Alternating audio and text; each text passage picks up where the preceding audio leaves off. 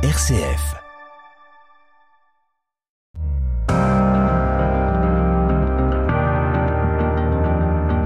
RCF, les racines du présent.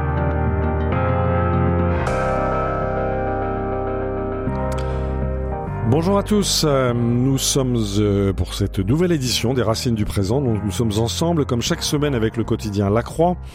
Je voudrais commencer par une citation de Benjamin Franklin pour introduire cette nouvelle édition. Vous le savez, Benjamin Franklin, l'un des pères de l'indépendance américaine, eh bien il disait en ce monde rien n'est certain hormis la mort et l'impôt. Et c'est bien de l'impôt dont nous allons parler aujourd'hui, euh, car aujourd'hui et depuis toujours, eh bien l'impôt, les impôts, qu'ils soient directs ou indirects, sur le revenu ou sur la fortune, sur les fenêtres, sur le sel, ou sur les barbes, et oui, on en parlera tout à l'heure, eh bien jusqu'à quel point ces impôts rythment nos vies, parce que ces impôts et leur poids, donc, euh, sont à l'origine parfois des révolutions, parce qu'ils conditionnent la protection et les services que l'État peut et doit rendre aux citoyens. Nous allons, avec notre invité, revisiter l'histoire de ces impôts depuis l'Antiquité jusqu'à nos jours, et nous allons découvrir ou redécouvrir à quel point l'impôt symbolise le rapport entre l'État et les citoyens que nous sommes, à quel point le fait de consentir ou non à ce fameux impôt eh bien, détermine le calme ou parfois la violence de nos vies politiques et ceci depuis toujours. Alors nous sommes en compagnie de Eric Anso, bonjour. Bonjour Frédéric Mounier, merci, merci de m'inviter. Merci beaucoup d'être avec nous. Alors vous co-signez avec Jean-Luc Bordron un ouvrage publié aux éditions Passé Composé et dont le titre dit bien le, le, projet, Histoire mondiale des impôts de l'Antiquité à nos jours. Donc nous allons avec vous retracer cette histoire. Je rappelle que vous enseignez l'histoire contemporaine à la Sorbonne et que nous vous avions déjà reçu euh, à ce micro il y a quelque temps, notamment pour votre livre Les élites françaises des Lumières au grand confinement. C'était aussi aux éditions Passé Composé et puis vous êtes connu pour vos travaux considérables sur le Second Empire. Les racines du présent. Frédéric Mounier. Alors nous embarquons donc pour une heure de grand voyage au pays de l'histoire euh, des impôts à partir du livre co-signé par Eric Anso et Jean-Luc Bordron, Histoire mondiale des impôts de l'Antiquité à nos jours aux éditions Passé Composé. Alors, vous écrivez, Eric Anso, on va essayer de commencer au commencement. Vous, mmh. vous écrivez qu'au tout début du tout début, peut-être il y a 5000 ans, eh bien, euh, l'impôt était une sorte de dette de l'humain vis-à-vis des dieux. C'était une affaire religieuse Oui, et même avant 5000 ans, en fait, du temps de la préhistoire, les chasseurs-cueilleurs, effectivement, eh bien, faisaient des dons aux dieux pour oui. espérer euh, obtenir leur bonne grâce. Alors, ça n'est pas à proprement parler une forme d'impôt, parce que euh, il faut qu'il y ait une forme d'État, une forme d'institutionnalisation pour qu'on voilà. puisse véritablement parler d'impôt. Hein. L'impôt, c'est ce que prélève un État, une collectivité, euh, vis-à-vis -vis des particuliers, soit sous forme d'argent, soit euh, en nature, soit oui. sous forme de service. Donc euh, on, on, va attendre en fait euh, l'Égypte pharaonique, on va attendre la Chine des, des Shang, on va attendre les cités de Mésopotamie, je pense à Our en particulier mmh. ou à, à Lagash, ou encore la, le Péloponnèse des Mycéniens. Donc ça c'est 3000 ans avant Jésus-Christ. Voilà. Et à partir de ce moment-là, véritablement, il y a des impôts tels Alors, que nous les connaissons aujourd'hui. On va, on va raconter tout ça. Euh, juste un, un rappel, euh, dans l'Évangile, Jésus ne condamne pas à la fiscalité. On connaît la présence de, des, des collecteurs d'impôts, Matthieu, euh, Zachée. Euh, Jésus ne condamne pas la fiscalité, mais la veut simplement plus juste. Exactement. Mmh. Hein, ces impôts sont très présents dans la Bible, oui. l'Ancien et le Nouveau Testament d'ailleurs comme ils sont d'ailleurs dans le Coran. Tous les livres oui. sacrés évoquent ces... dans le Coran. Exactement. Donc mmh. l'aumône, c'est le troisième des piliers de la foi. Et Jésus, effectivement, ne condamne pas l'impôt. Simplement, il le veut juste. Et il a cette formule qui est très célèbre et qu'on utilise à tout va, mais qui a rapport direct avec l'impôt. Rendez à César ce qui appartient à César et à Dieu ce qui appartient à Dieu. Cette formule est prononcée dans le cadre de l'impôt. Il Alors, est questionné. Expliquez-nous justement, en quoi est-ce que ça nous renvoie à une vision de l'impôt, cette fameuse formule? Eh bien, parce que Jésus considère qu'il faut faire la part des choses et qu'on peut effectivement, pour le bien de l'État, euh, euh, satisfaire l'impôt, y compris de l'occupant romain. Donc c'est un petit peu l'idée qui est derrière, mais bien évidemment, il faut aussi à côté honorer Dieu. Voilà, c'était il y a 2000 ans. Alors vous avez évoqué ces, ces, grands empires dans votre livre, donc dont je rappelle le titre Histoire mondiale des impôts de l'Antiquité à nos jours aux éditions Passé Composé. Vous rappelez que l'empire de Byzance, aussi bien que la Perse ou, ou, la Chine, eh bien ces empires se sont constitués grâce au fisc. De quelle façon? Exactement. Eh bien, pour développer l'État, pour avoir des fonctionnaires, des employés de l'État, parce que le terme fonctionnaire est un terme un peu anachronique, euh, pour pouvoir lever des armées, euh, mhm. il va falloir justement créer des impôts. Et d'ailleurs, impôts et monnaie. Euh, vous évoquez l'empire des Perses.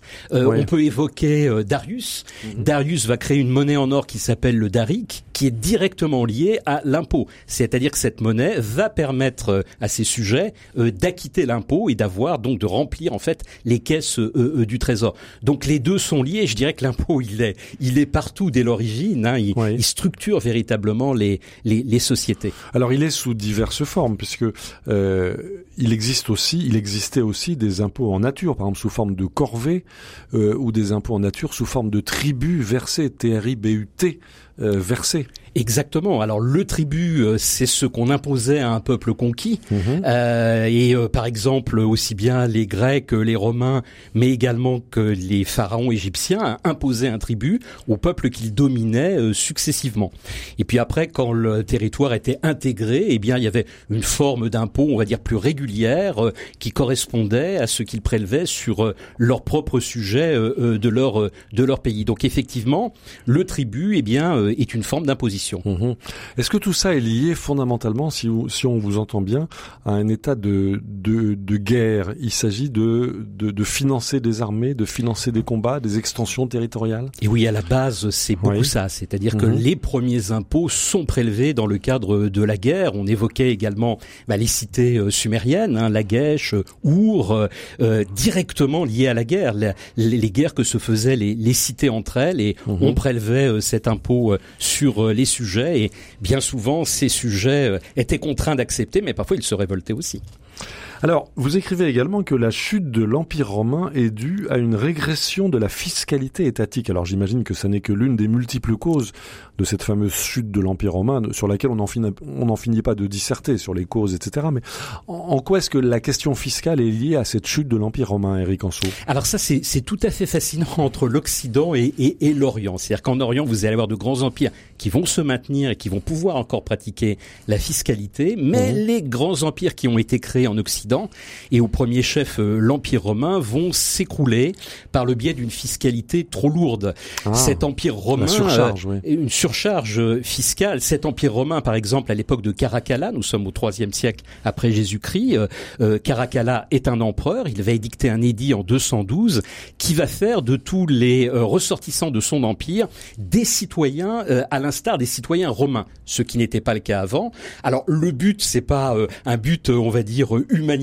En fait, c'est d'avoir des rentrées fiscales. Oui, parce que si on est citoyen, on doit payer des impôts. Exactement. C'est lié à la citoyenneté. Ah, directement. Mhm. Mais alors, si vous voulez, euh, beaucoup de ces citoyens, eh bien, ne vont pas l'accepter. il va y avoir des phénomènes, on va dire, de fuite, des gens qui vont fuir la ville pour se réfugier dans les campagnes et refuser l'impôt. C'était déjà de l'optimisation fiscale, d'une certaine, façon. Oui.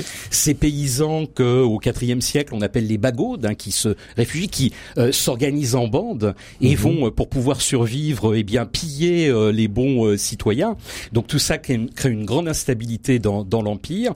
Alors certes, il y a bien d'autres causes, vous le disiez à l'instant, qui expliquent la, la, chute de l'empire romain, mais il y a une forme de délitement à partir du, du IVe siècle et du Ve siècle qui va contribuer contribuer à cette chute. Alors dans les temps qui ont suivi, tout le monde n'a pas payé l'impôt. Le clergé en France sous l'Ancien Régime était exempté d'impôts pour quelle raison? Alors le clergé et la noblesse, en fait. À partir du moment où se met en place la, la féodalité, on évoquait tout à l'heure la chute de l'Empire romain, il y a une régression euh, de ce point de vue de, de, de l'impôt, euh, on va dire, dans les royaumes barbares qui succèdent à euh, l'Empire romain, tout simplement parce que, en fait, ben voilà, les, les, les barbares ne sont pas forcément habitués à cette fiscalité, et beaucoup de citoyens romains y trouvent leur compte, c'est-à-dire que, on, on, le dit trop peu, les barbares prélèvent moins de taxes et d'impôts que n'en prélevaient les Romains. Pourquoi? Bah Parce qu'ils ont moins de besoins alors ils s'appuient ah, beaucoup sur le clergé. Ils ne sont pas des États. Ils ne sont pas encore des États. Ils sont pas encore des États. Ils sont moins structurés. Ça, c'est très important, voilà. cette notion d'État liée à l'impôt. Tout à fait. Oui. Moins institutionnalisé que ne l'était l'Empire romain. Donc, il y, a, moins de besoin de fiscalité. Oui. Tout le monde y, y, retrouve son compte. Et c'est l'époque aussi où se met en place la, la, la féodalité, en fait. Hein, euh, dès l'époque des, des, des, Carolingiens. Alors, vous avez euh, le petit-fils de, de Charlemagne qui s'appelle Charles le Chauve, qui en 864 va prendre un édit qu'on cite toujours, qui s'appelle l'édit de Pistre, mmh. Par lequel euh, il dit que voilà, euh, bon, il y a quelques besoins quand même euh, pour le royaume des Francs. simplement, ils seront à minima. Les collecteurs devront faire très attention et devront accepter le, avoir le consentement en fait des, des habitants. Donc, ça c'est c'est déjà très très intéressant. On voit déjà cette idée. Hein, On voit déjà cette idée qui est très très ancienne en fait hein, de, de et consentement. consentement Mais vous avez raison. Donc les prêtres et les nobles sont Mhm. exempts d'impôts dans le cadre de la société féodale. Alors les nobles, parce qu'ils paient une forme d'impôt qui est l'impôt du sang, ils sont là pour euh, protéger en quelque sorte la, la société. Donc ils peuvent donner leur vie à la guerre. Ils donnent leur vie à la guerre et de Mhm. ce fait ils sont exemptés euh, des impôts, euh, on va dire euh, en nature ou bien encore en monnaie sonnante et trébuchante. Mhm. Et il en est même du clergé, puisque le clergé prie pour le salut des âmes, et donc ça aussi c'est une forme euh, d'impôt. Enfin, ils donnent leur dû à la société, Mhm. et en contrepartie, ils sont exemptés eux de taxes et d'impôts. En revanche, ils en ils en prélèvent. Alors Euh, pour quelle raison en prélèvent-ils? Car ils ne sont pas l'État. Le clergé n'est pas l'État. Bien sûr, mais c'est ce qu'on disait au début, c'est-à-dire qu'il y a l'État, mais il y a aussi euh, euh, des, euh, on va dire des, des entités territoriales infra-étatiques qui Mhm. prélèvent l'impôt, et puis vous avez euh, en intermédiaire, eh bien des catégories sociales. Alors ça peut être les seigneurs. Euh, on évoque ici euh, l'époque médiévale, mais très tard dans certains pays. Je pense par exemple au, au Japon d'avant Meiji, donc au Japon du 19e siècle, les seigneurs prélèvent des taxes encore très très lourdes euh, sur les, les, les, les Japonais, Euh, et bien évidemment les clergés. D'ailleurs, notons, là on fait un grand bond Oui. euh, dans le temps, qu'encore aujourd'hui, dans certains États, euh, vous m'avez invité pour un livre sur la laïcité, mais tous les États ne sont pas des États laïques, un certain nombre d'États euh, euh, prélèvent des taxes qu'ils reversent euh, au clergé. Aujourd'hui, Aujourd'hui. notamment l'Allemagne. L'Allemagne, vous avez le Mhm. Kirchensteuer, hein, qui représente entre 8 et 9 euh, de ce que paient les Allemands. Et les Allemands, quand ils remplissent leur déclaration d'impôt, indiquent euh, vers quelle église, vers quelle religion euh, euh, cette somme doit être versée. Mhm. Ont-ils le choix de ne de ne cocher aucune case en Allemagne? Oui, et dans ces cas-là, la somme revient à l'État. Ah, donc attention, il y a, vous voyez, l'État, il est. euh, Donc c'est- un choix qui n'est pas neutre. C'est un choix qui n'est Oui, pas neutre. c'est mais qui donne quand même une marge de manœuvre euh, euh, aux contribuables. Ce C'est- qui, ce qui explique la grande richesse de l'Église allemande. Exactement, hein, qui est l'une des, des plus riches euh, Mhm. effectivement en Europe. Et notamment derrière, je, je me permets de Oui. continuer, mais la grande richesse intellectuelle, car ils ont l'argent pour financer des universités, Exactement. ils ont l'argent pour financer des emplois laïques, et donc un laïcat très important de qualité, et on voit à quel point cette question de l'impôt a des conséquences dans, dans tous les domaines. Ça n'est pas le sujet ici, mais la question du synode allemand est une question posée aujourd'hui, Exactement. parce que cette église-là est très puissante, très riche, très équipée. Voilà. Tout Et- à fait. Et le système d'impôt est, est à la base Voilà. de ça. Donc Voilà. l'impôt est partout et L'impôt est partout et très important. Et en Italie, Et en vous avez Italie. le, le système de l'autopermilé, hein, Mhm. c'est-à-dire euh, 0,8% des impôts sont également tournés euh, vers l'Église. Alors là, en l'occurrence, comme contrairement à l'Allemagne, il y a euh, un clergé ultra dominant qui est le Mhm. clergé catholique. Oui. C'est vers euh, voilà l'institution catholique que euh, cette somme est reversée. Mais, mais en, en Italie comme en Allemagne, vous avez des mouvements de sortie d'église, des mouvements de refus de payer cet impôt-là, justement. Bien De évidemment. non-consentement. Tout à fait. Voilà. Tout à fait. Tout à fait. On va évoquer sans doute le une problème façon du, de- du consentement. Voilà. Alors, euh, je voudrais revenir sur, sur, sur un point historique que vous évoquez dans votre livre, L'histoire mondiale des impôts de l'Antiquité à nos jours, Éric Anceau, que vous co-signez avec Jean-Luc Bordron, c'est aux éditions Passé Composé. Euh, depuis le XIIe siècle, au moins euh, chez nous en Europe occidentale, ce passage de l'état domanial à l'état fiscal. Qu'est-ce que vous voulez dire par là, Éric Anceau? Alors ça, c'est tout à fait fondamental Mhm. parce que l'état domanial, c'est la féodalité encore. L'État fiscal, c'est l'État avec un grand E, un Mhm. majuscule, c'est l'État royal qui commence à imposer, à recouvrer son autorité Et qui englobe des domaines féodaux. et qui commence à Oui. englober Voilà. effectivement les, les domaines féodaux. Euh, euh, tout ça se produit autour du XIIIe et du XIVe siècle. Un roi qui est très très important, qui est qui est Philippe le Bel. Mhm. hein. Il y a un ressaisissement, je dirais, par l'État royal de prérogatives qu'il avait perdu. Nous avons évoqué justement cette perte de prérogatives à partir de l'effondrement de l'Empire romain d'Occident. Et nous avons, avec nos monarques capétiens, au tournant des XIIIe et des XIVe siècles, un ressaisissement par le biais de l'impôt.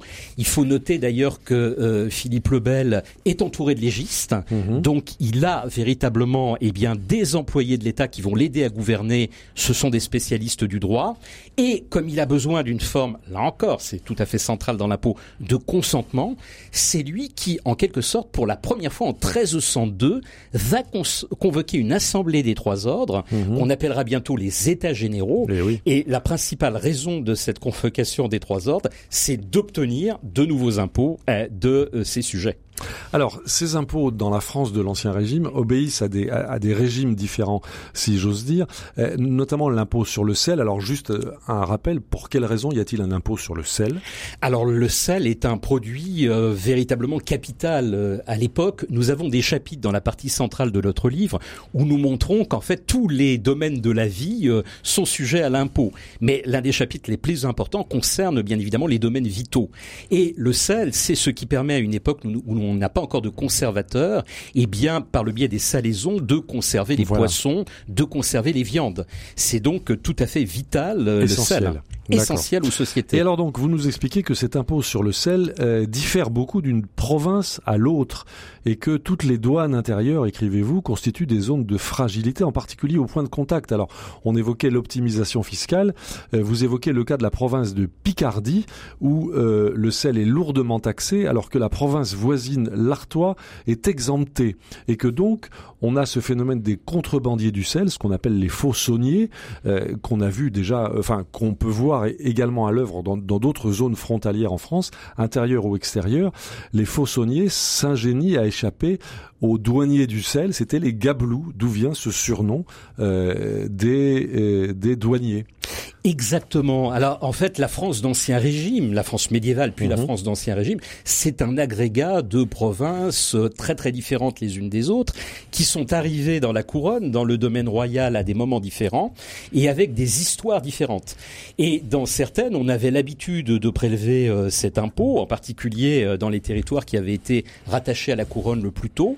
Euh, la gabelle, elle existe depuis le XIIIe siècle. C'est hein, c'est très ancien. euh, c'est extrêmement Ouais. ancien. Ça remonte à Louis IX, le Mhm. fameux Saint Louis. Saint hein, pour vous donner une idée, avant d'être véritablement formalisé au moment de la guerre de Cent Ans, donc euh, là plutôt au XIVe siècle, mais c'est donc très très ancien. Et puis vous avez d'autres provinces qui sont arrivées dans la couronne, mais qui n'avaient pas cette habitude de l'impôt du sel. Ou bien encore, vous avez des provinces où on produisait du sel Eh oui. en particulier les provinces côtières de l'Atlantique. Mhm. Et donc forcément, il y a des régimes très différents. Euh, chacune de ces provinces reste très attachée Bah à oui. ses prérogatives. Naturellement, parce que c'est une source de revenus Ça se importante. comprend. Oui. Et donc, vous l'avez dit, ça va générer des trafics Et entre les provinces. oui. C'est le principal des trafics, Mhm. hein, bien, bien évidemment. Alors, on peut donner un nom, alors là, qui va parler, je pense, à vos auditeurs. Jean Chouan, qui au moment de la Révolution donne lieu à la chouannerie. Eh bien, à la base, à la fin de l'Ancien Régime, c'est un trafiquant euh, du sel, c'est un faussonnier. Donc, C'est vous un voyez. euh, optimisateur fiscal, on et- dirait aujourd'hui. et exactement, exactement. Alors, si vous le voulez bien, Eric Anso, on va euh, marquer une première pause euh, musicale. Alors, euh, dans cette grande histoire des impôts depuis l'Antiquité, vous suggérez dans votre livre, et on va le faire, donc, d'écouter cette, cette chanson qui est tout à fait contemporaine. Elle date de 1972. Les plus anciens se souviennent de ce groupe qui s'appelait les Charlots. Et les Charlots avaient produit une chanson qui s'intitulait Si tu ne veux pas payer d'impôts. C'était en 1972.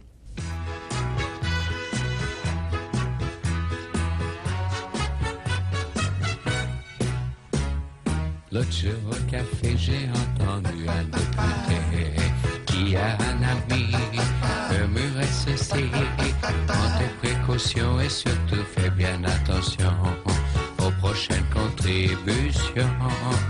Puis mystérieux et très sérieux, il ajouta Mon vieux, si tu ne veux pas payer d'impôts, car Cache ton piano, cache ton banjo, cache ta trompette, ton tambour avec tes baguettes, tes castagnettes et tes grolles.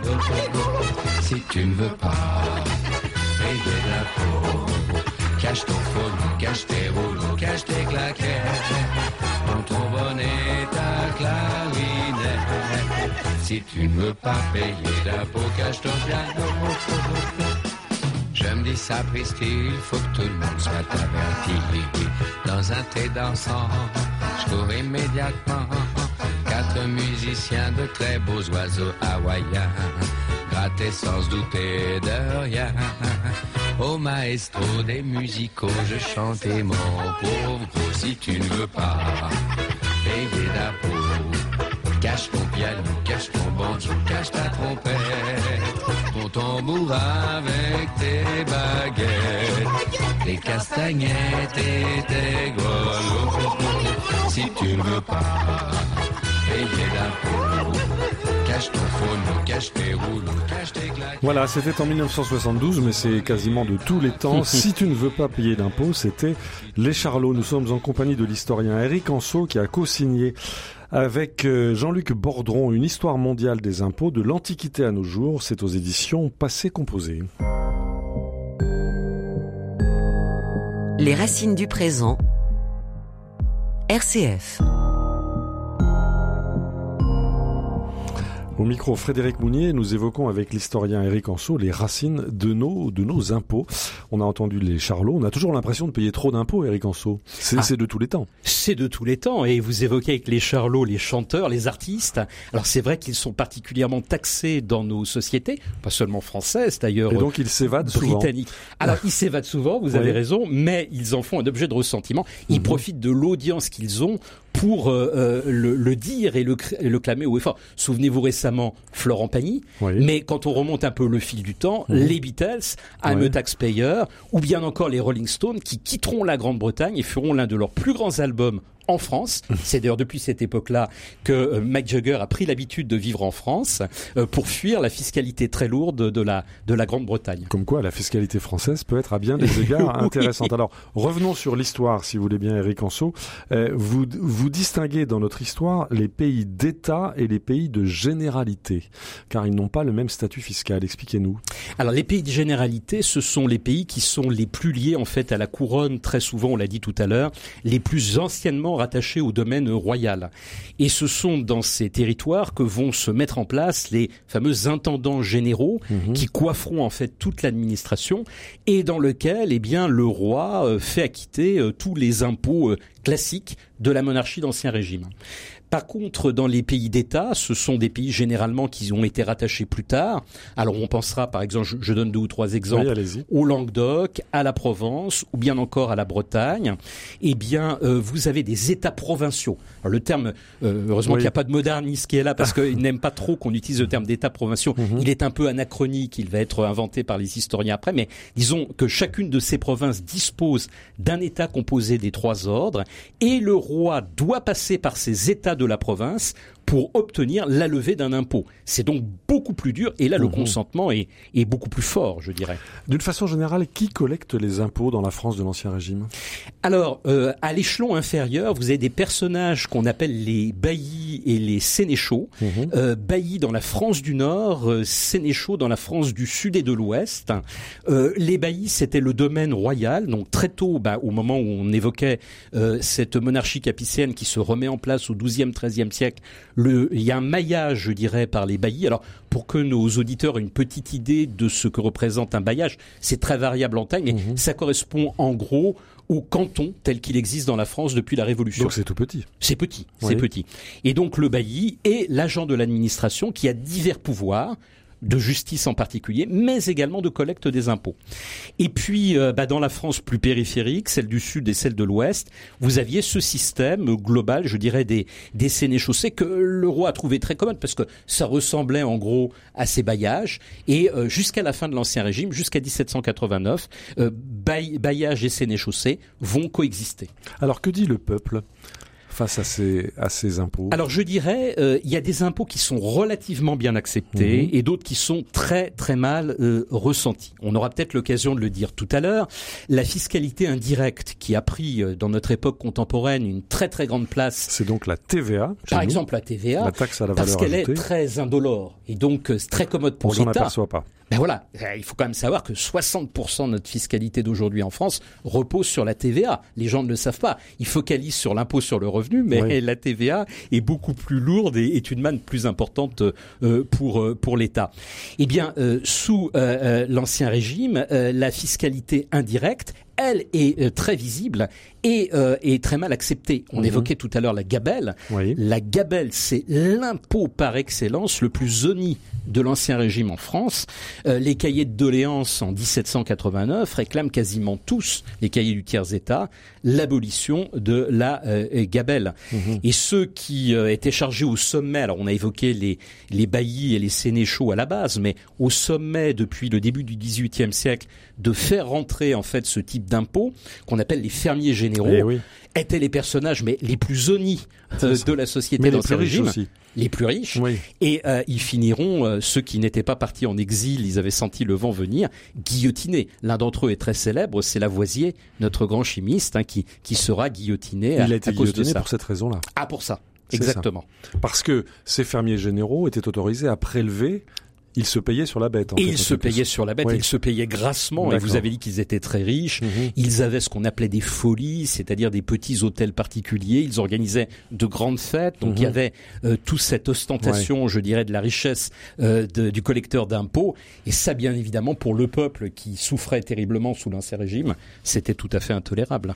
Et puis pour rentrer et sortir des villes euh, avec des marchandises, il fallait payer l'octroi, il fallait acquitter un impôt. Oui, alors ça, ça remonte à la plus haute antiquité, hein, bien évidemment. Entre le plat pays et puis la ville, vous avez euh, cette barrière euh, d'octroi qui, euh, là encore, à la fin de l'Ancien Régime, euh, va revêtir euh, une forme très particulière et je dirais euh, très impopulaire, Mhm. puisque euh, sous le roi Louis XVI, on va construire le mur des fermiers généraux. Sachez, Dont et- il subsiste encore autour de Paris quelques. Exactement. Nous en avons encore quelques traces. Mhm. Euh, J'invite vos auditeurs, par exemple, à se rendre euh, du côté de la place de la Nation. Vous avez Mhm. euh, du côté de la place de la Nation deux des pavillons de Ledoux, l'architecte de Ledoux, de la des, place des pavillons de ou du côté du parc Monceau. Exactement. Voilà. Et on disait euh, le murmurant Paris rend Paris murmurant. Voilà. Parce que véritablement, les Parisiens détestaient ce mur de l'octroi. Euh, Là, il était vraiment quasiment impossible de frauder. hein. Les agents du fisc étaient extrêmement vigilants. Mais l'octroi va durer très longtemps. Il va, il va survivre là pour le coup à la Révolution. C'est une manne tellement importante. Ça s'est hein. arrêté au milieu du 19e siècle, Oh, même au-delà. même au-delà. Au XXe siècle, Au hein, XXe au vingt- siècle. à la veille de la guerre de 14-18, Ah oui. vous avez encore euh, l'octroi qui est, qui est prélevé sur certains produits. L'une des, des conséquences, c'est qu'il coûtait moins cher de boire de l'alcool à l'extérieur de la muraille qu'à l'intérieur de la ville. Exactement, Mhm. d'où l'installation eh bien de guinguettes euh, sur le pourtour de Paris, en particulier les fameuses guinguettes du, du bord de, de Marne. hein. Euh, C'était encore une fois une motivation fiscale. C'était une motivation C'était fiscale. hors taxe en quelque sorte. Tout à C'était fait. du duty free comme on dit aujourd'hui. Exactement. Voilà, on, on voit bien la continuité euh, euh, au sein de l'histoire. Alors, il y a, euh, il faut le, le souligner et vous le mentionnez régulièrement dans votre livre, Éric Anceau, c'est l'extraordinaire créativité de ceux qui imaginent les impôts. Euh, dans notre histoire, presque tout a été taxé. Il y a eu des taxes sur l'air, sur la lumière, sur les savons, sur les boues, sur les lanternes. Racontez-nous, Éric Ah oui, alors bah, c'est, on raconte une anecdote amusante. Madame du Deffand, qui était une, une grande salonnière à l'époque des Lumières, au XVIIIe siècle, disait "Oh, à notre époque, on taxe tout, sauf l'air que nous respirons." Mhm.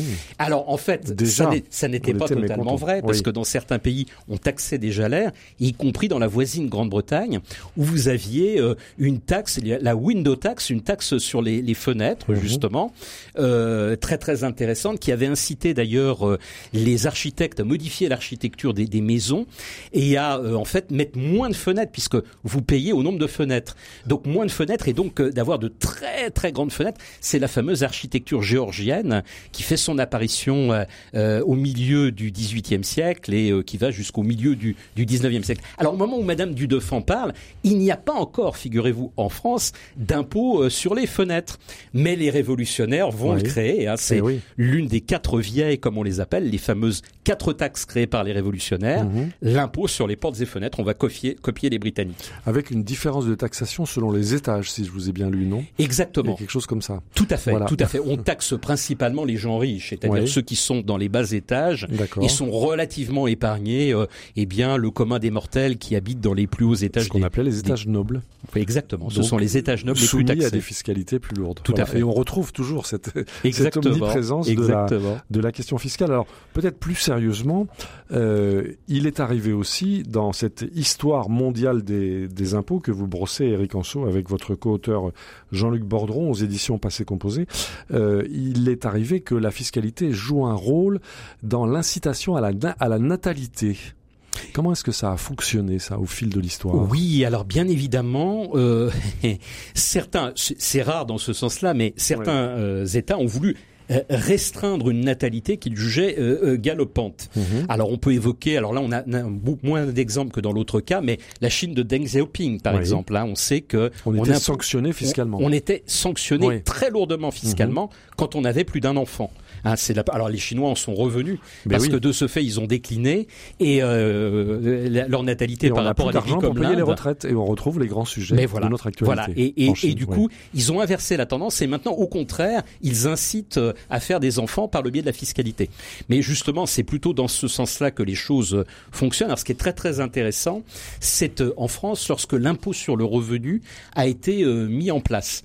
Il est assez récent cet impôt sur le revenu en France. On pourra en évoquer l'histoire. Oui, beaucoup s'y sont opposés pendant longtemps. Oui, parce que c'est ce que disait Adolphe Thiers, l'un des grands hommes politiques du 19e siècle. Il disait, ça n'est pas dans notre euh, mentalité. L'impôt sur le revenu est beaucoup trop intrusif. Hein. Il faut que, voilà, on déclare euh, les revenus, eh euh, surtout quand cet euh, impôt n'est pas proportionnel mais progressif. Il faut véritablement connaître l'assiette de l'impôt et mhm. donc les habitants doivent faire une déclaration. Et ça, ça n'est pas dans la mentalité française. Nous, nous avons, nous préservons la propriété privée, le secret. Ça ne va pas du tout. Ce sont les peuples arriérés, disait Adolphe mhm. Thiers, qui pratiquent une forme d'impôt sur le revenu. C'était à la fin du 19e siècle. Et il a fallu mhm. attendre l'extrême fin du 19e siècle. Joseph Caillot, euh, le ministre des Finances radical, qui va faire adopter la mesure à la veille de la Première Guerre mondiale, et elle ne sera mise en place qu'au lendemain. Pourquoi est-ce que je vous raconte ça? Parce que quand cet impôt va être mis en place, on le sait peu aujourd'hui, mais dans l'entre-deux-guerres, il y a des mesures très discriminatoires qui sont prises, ça ne passerait plus du tout aujourd'hui en mhm. France, à l'égard des célibataires, ou bien des divorcés, ou bien encore de ceux qui n'ont pas d'enfants. De quelle façon? Eh ben, ils sont ils sont surtaxés. Ah oui. Ah oui, les célibataires, les divorcés avant 35 ans, on peut divorcer après, mais en, en, deçà de 35 ans. Euh, et, et, ceux qui n'ont pas d'enfants, eh bien, sont surtaxés. Ah, c'est encore un peu le cas aujourd'hui avec les parts fiscales, le système des parts fiscales. C'est peut-être moins qu'à l'époque. Et c'est dans l'autre sens, c'est-à-dire que c'est plus positif. Alors là, c'est, on va dire, euh, euh, toute l'intelligence de l'État d'avoir mis en place effectivement le quotient familial à partir de 1946, qui fait que lorsqu'on a des enfants, on a une demi-part par enfant qui vient s'ajouter et, mmh. et qui vous permet d'avoir des déductions fiscales, mais vous n'êtes pas surtaxé. Ce qui était le cas dans l'entre-deux-guerres. Alors là, c'était extrêmement impopulaire. Mhm. Alors on va on va marquer, si vous voulez bien, une deuxième pause musicale, Eric Anso, parce qu'avec vous, nous, nous, nous parcourons l'histoire mondiale des impôts. Euh, une une deuxième pause musicale avec le groupe Les Inconnus, et vous allez entendre ce euh, les les Inconnus se sont grimés en vampires. Et donc, euh, il nous raconte, c'était en 1991, il nous raconte les rap tout, ceux qui prennent tout. On écoute.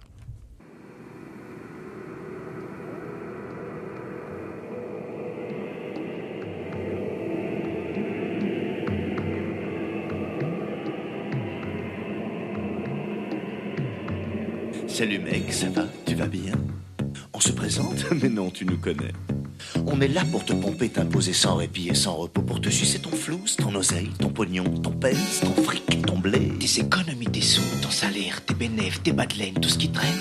Ce que t'as sué de ton front, on te le sucera jusqu'au fond. On est là partout, même quand tu joues, pauvre idiot, on est là partout. Le loto, c'est nous. Le bingo, c'est nous. Le tiercé, le quartier, le quintet, c'est encore nous. Le quintet plus. On te ressuce, faut que tu craches, faut que tu payes, faut que tu craches, faut que tu payes. Nous sommes les frères qui rappent. Tout.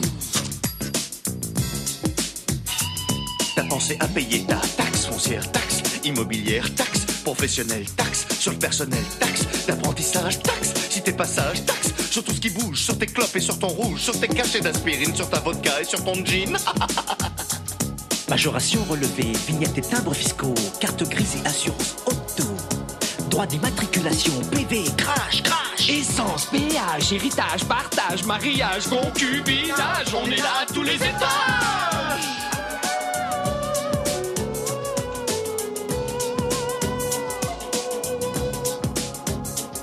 Nous sommes l'URSSAF, Cancrasse et Carbalas. Qui que tu sois, quoi que tu fasses, faut que tu craches, faut que tu payes. Pas possible que t'en réchappes, nous sommes les frères qui rappent tout. Je t'offre un pot Eh oui, un pot. Impôts fiscaux, impôts locaux, impôts directs et impôts indirects.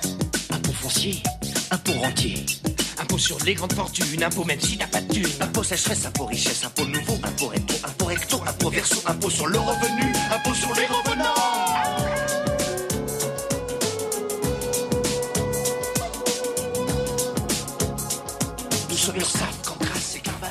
Voilà, on est au cœur de votre histoire mondiale des impôts, Eric Anso, avec cette chanson des inconnus, euh, Rap tout, c'était en 1991.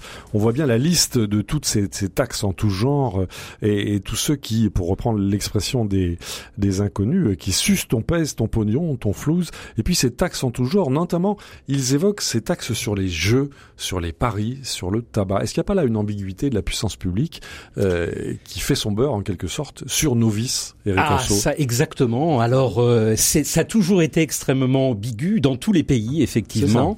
C'est une constante. Voilà. Donc, en fait, euh, ça rapporte beaucoup à l'État, et en même temps, bon, peut-être faudrait-il éradiquer. Vous évoquez euh, la question du, du tabac. Hein, euh, C'est c'est quand même un paradoxe. c'est un paradoxe. La puissance publique lutte contre le tabagisme et en même temps perçoit des taxes très importantes. Tout à fait. Alors il y a des États peut-être un peu plus conséquents que d'autres. On peut citer la, la Nouvelle-Zélande hein, Oui. en particulier. La, la Nouvelle-Zélande a interdit justement le, le tabac. Il faut le savoir. C'est peu connu. hein, mais Interdit. carrément. C'est-à-dire que désormais. euh, euh, Donc Ah oui. eux sont très conséquents, ils, ils perdent une rentrée fiscale très Oui. importante, mais mais voilà. Mhm. Euh, et, et nous en France on est très ambigu. Alors le, le tabac est de plus en plus taxé, hein, mais euh, voilà l'État voit aussi la manne financière que ça représente. Mais c'est peut-être du court terme parce que ça occasionne des cancers et après euh, voilà, Voilà, ça grève le budget de la, de la de la santé publique, de la sécurité de Dont- la sécurité dont sociale. on sait dans quel état il se trouve Exactement. sur les jeux également. Est-ce que c'est une constante?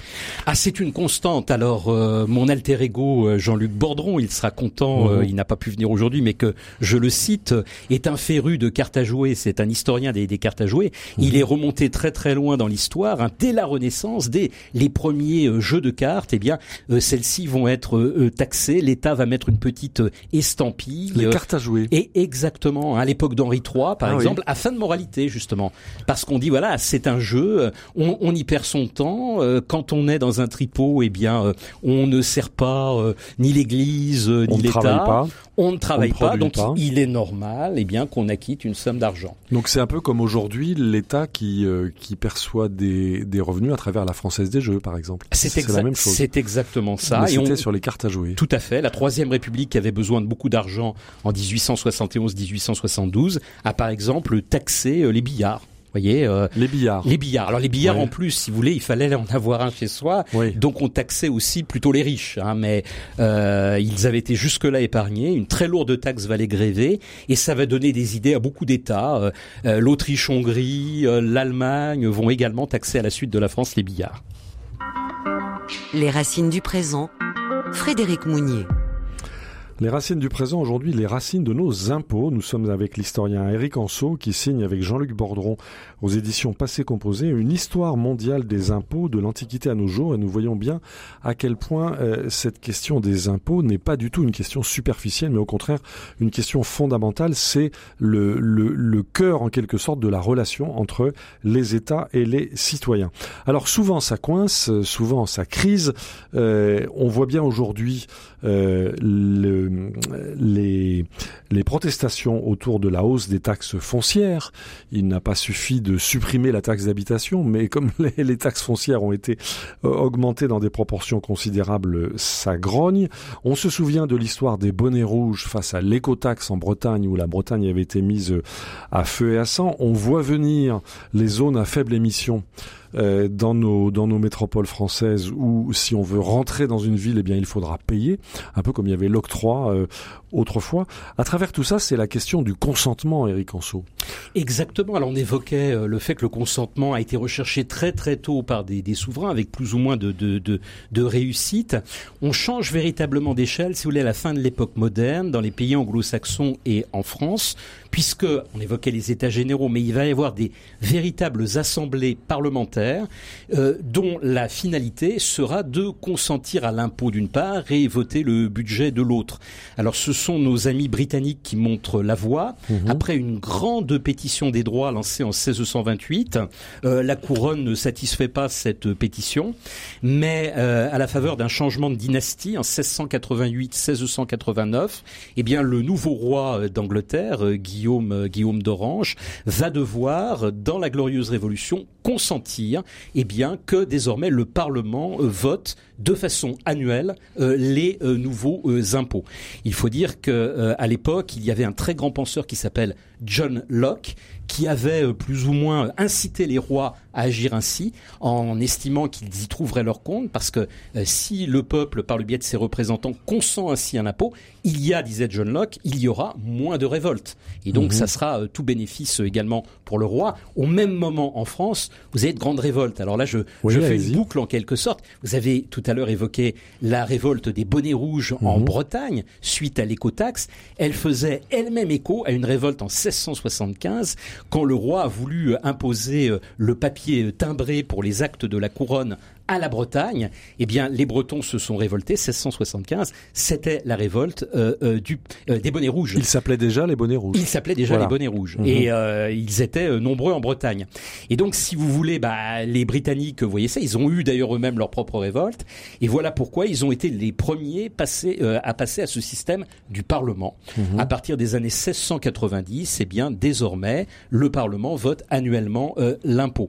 Les Américains, vous le savez, font leur révolution parce qu'ils ne veulent plus des taxes que leur impose la couronne britannique. Ils étaient à l'époque colonie britannique. Voilà, c'était un arbitraire fiscal face auquel ils se sont soulevés. Oui, et en particulier les taxes sur le thé, c'est la fameuse Boston Tea Party, euh, dont partira eh bien la révolution américaine Et la guerre d'indépendance. et la guerre d'indépendance. Mhm. Et donc ils deviennent indépendants dans les années 1780 et eux aussi, dans leur nouvelle constitution, eh bien mettent en place ce système du consentement à l'impôt par le Parlement.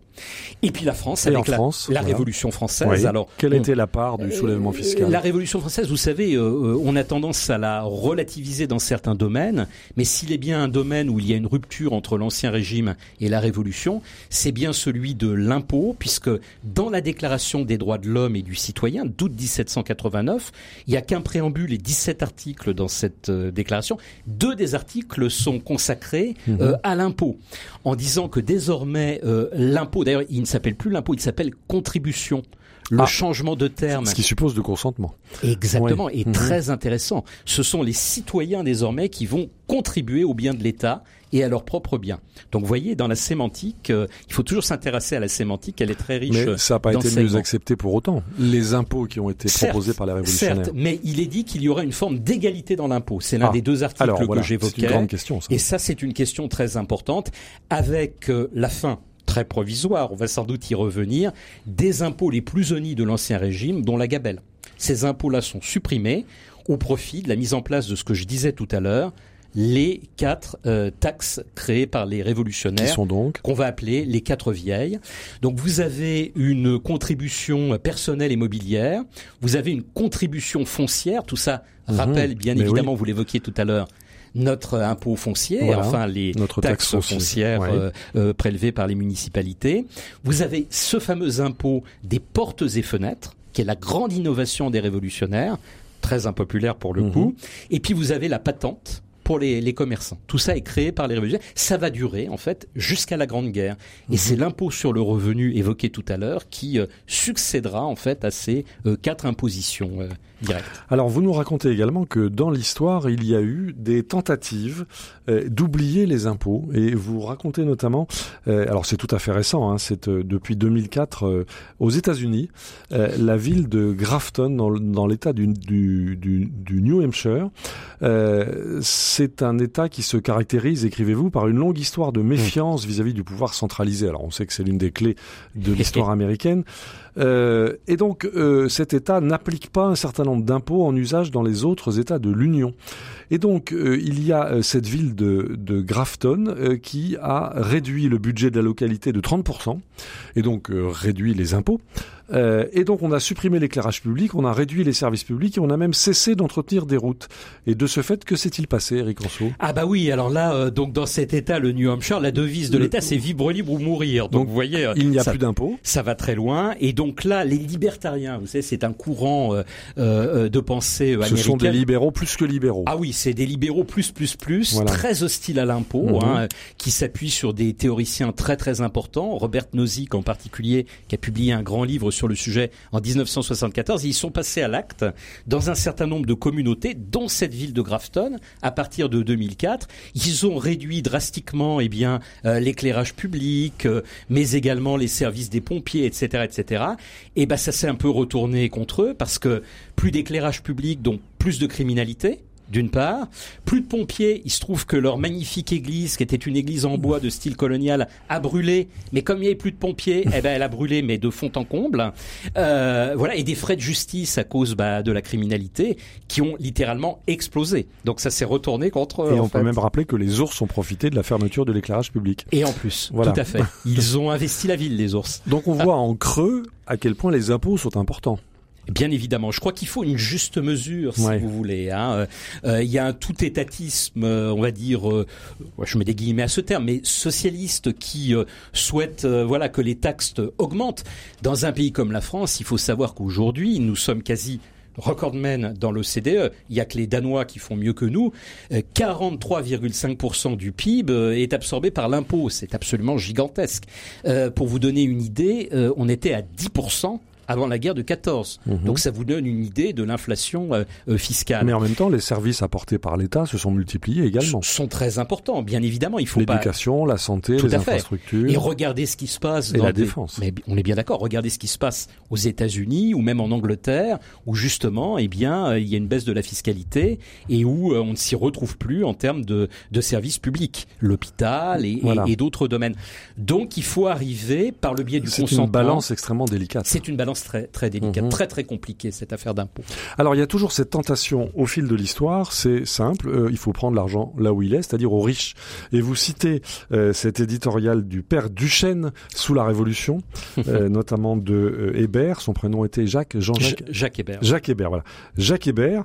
Alors voilà, je, je cite, mais vous allez comprendre euh, qu'il y a des échos contemporains. Ce que je veux foutre, eh bien, ce que je veux, c'est qu'on fasse regorger tous ces richards engraissés du sang des pauvres, qu'on fasse restituer aux financiers tout ce qu'ils ont volé à la nation, qu'on rogne les ongles à toutes ces sangsues du peuple, et on aura de quoi payer les frais de la guerre. C'est très contemporain, en fait. Ah oui, alors voilà, euh, Jacques Hébert euh, est, je dirais, le précurseur d'un certain nombre de nos figures euh, politiques d'extrême gauche. Il Oui. était lui-même sur l'échiquier politique très très à gauche, très proche des et euh, il souhaitait euh, faire rendre gorge aux gens, euh, gens riches.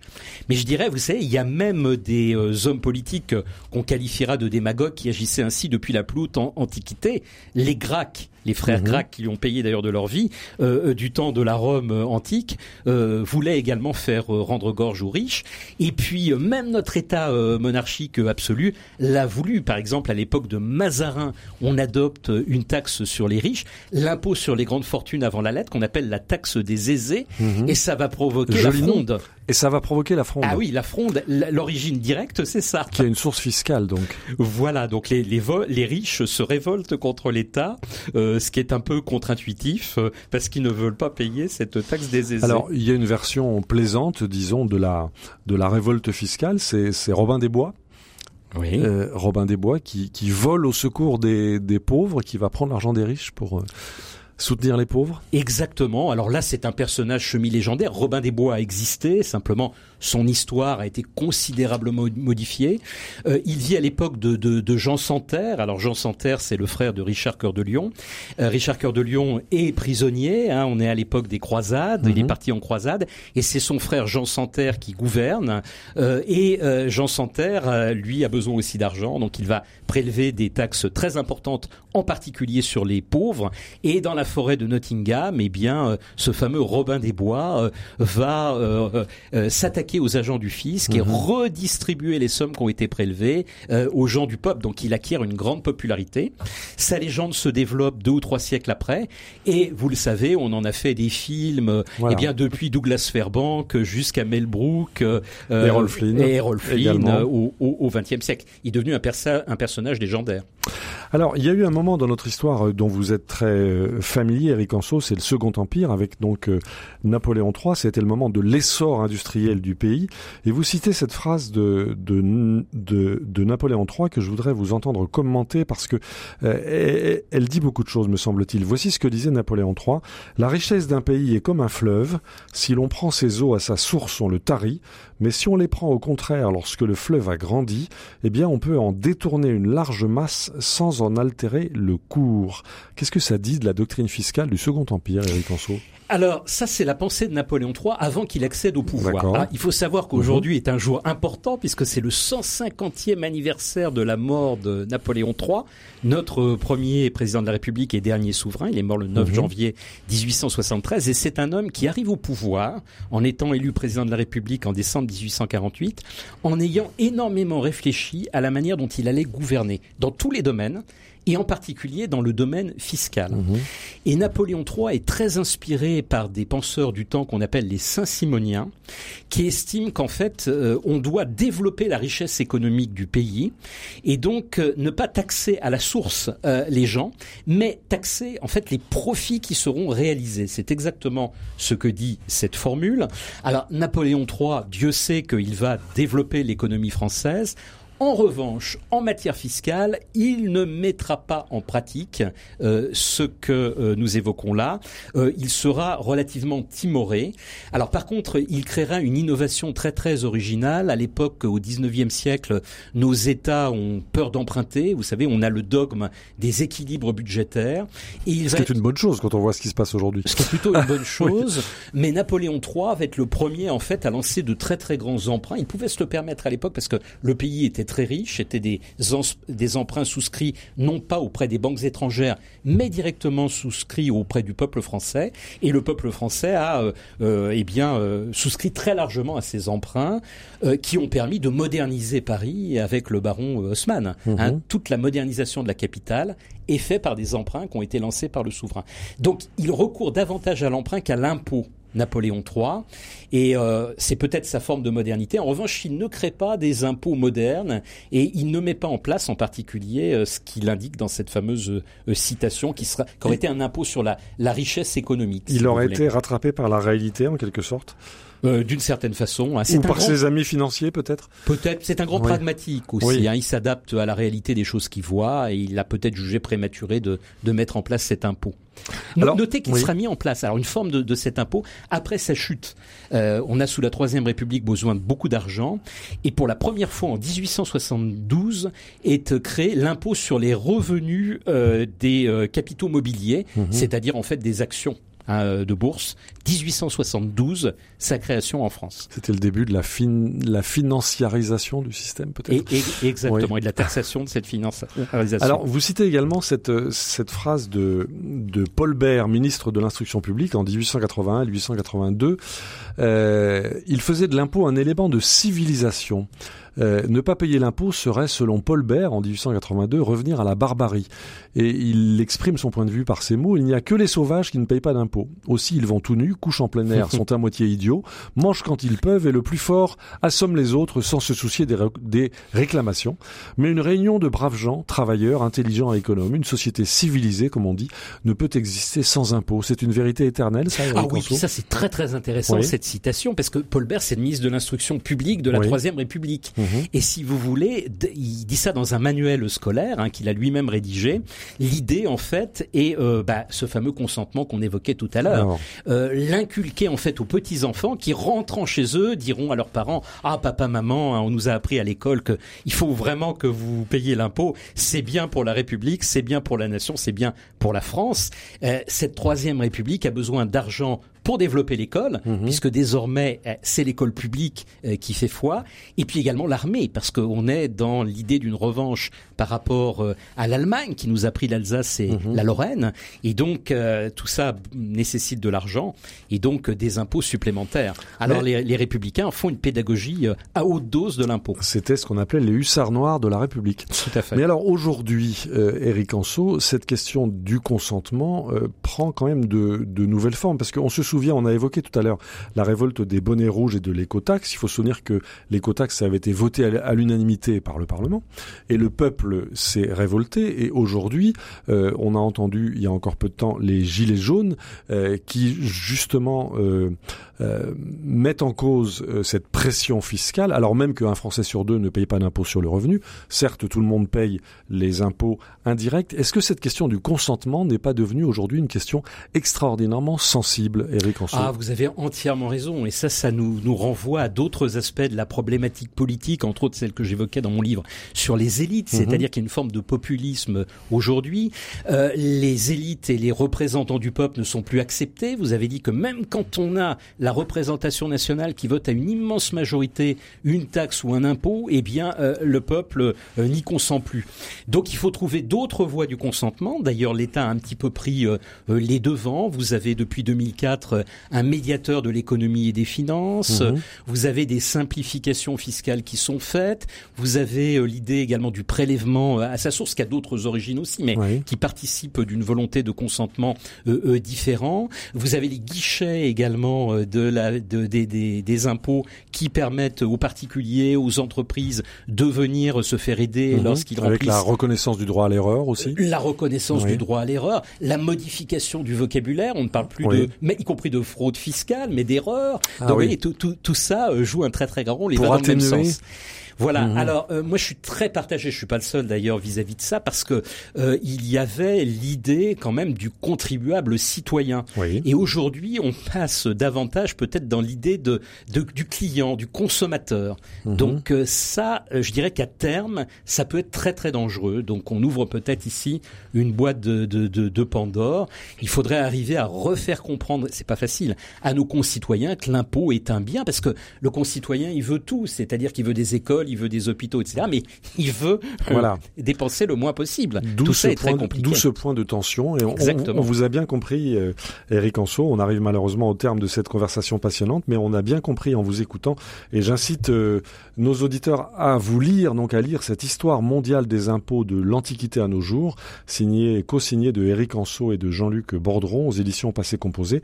On comprend bien à quel point cette question de l'impôt et notamment du consentement à l'impôt euh, est, un, est un pivot de notre vie commune en quelque sorte, de notre vie commune, et que nous vivons en ce moment un moment assez sensible euh, sur ce point-là, avec la, la question, on l'a évoqué tout à l'heure, de la hausse des taxes foncières, de la de la pression fiscale, de la euh, ou même on le voit dans, dans certaines régions de France de la la, la fameuse taxe d'enlèvement des ordures ménagères qui cède la place à des taxes personnalisées. Et on voit bien à quel point tout cela est très Un grand merci à vous Eric Anso pour nous avoir raconté cette histoire mondiale des impôts, des impôts qui nous anime en quelque sorte de l'Antiquité jusqu'à nos jours. C'est aux éditions euh, Passé Composé. Je rappelle le titre de votre livre précédent, Les élites françaises des Lumières au grand confinement euh, en 2020 et puis en 2022, Laïcité, un principe de l'Antiquité au temps présent. Tout cela chez Passé Composé. Un grand merci à notre réalisateur euh, Pierre-Henri Paget. Vous pouvez retrouver cette émission ainsi que les références des livres que je viens de citer sur le site de RCF et vous pouvez évidemment nous écouter, nous réécouter ad libitum en balado-diffusion. Pour cela, rendez-vous sur le site ou sur l'application RCF et vous inscrivez les racines du présent et vous aurez toutes les émissions euh, que nous avons réalisées ensemble et qui vous permettront d'animer vos trajets en voiture, en train, en avion ou votre course à pied. Un grand merci à vous pour votre fidélité. À la semaine prochaine.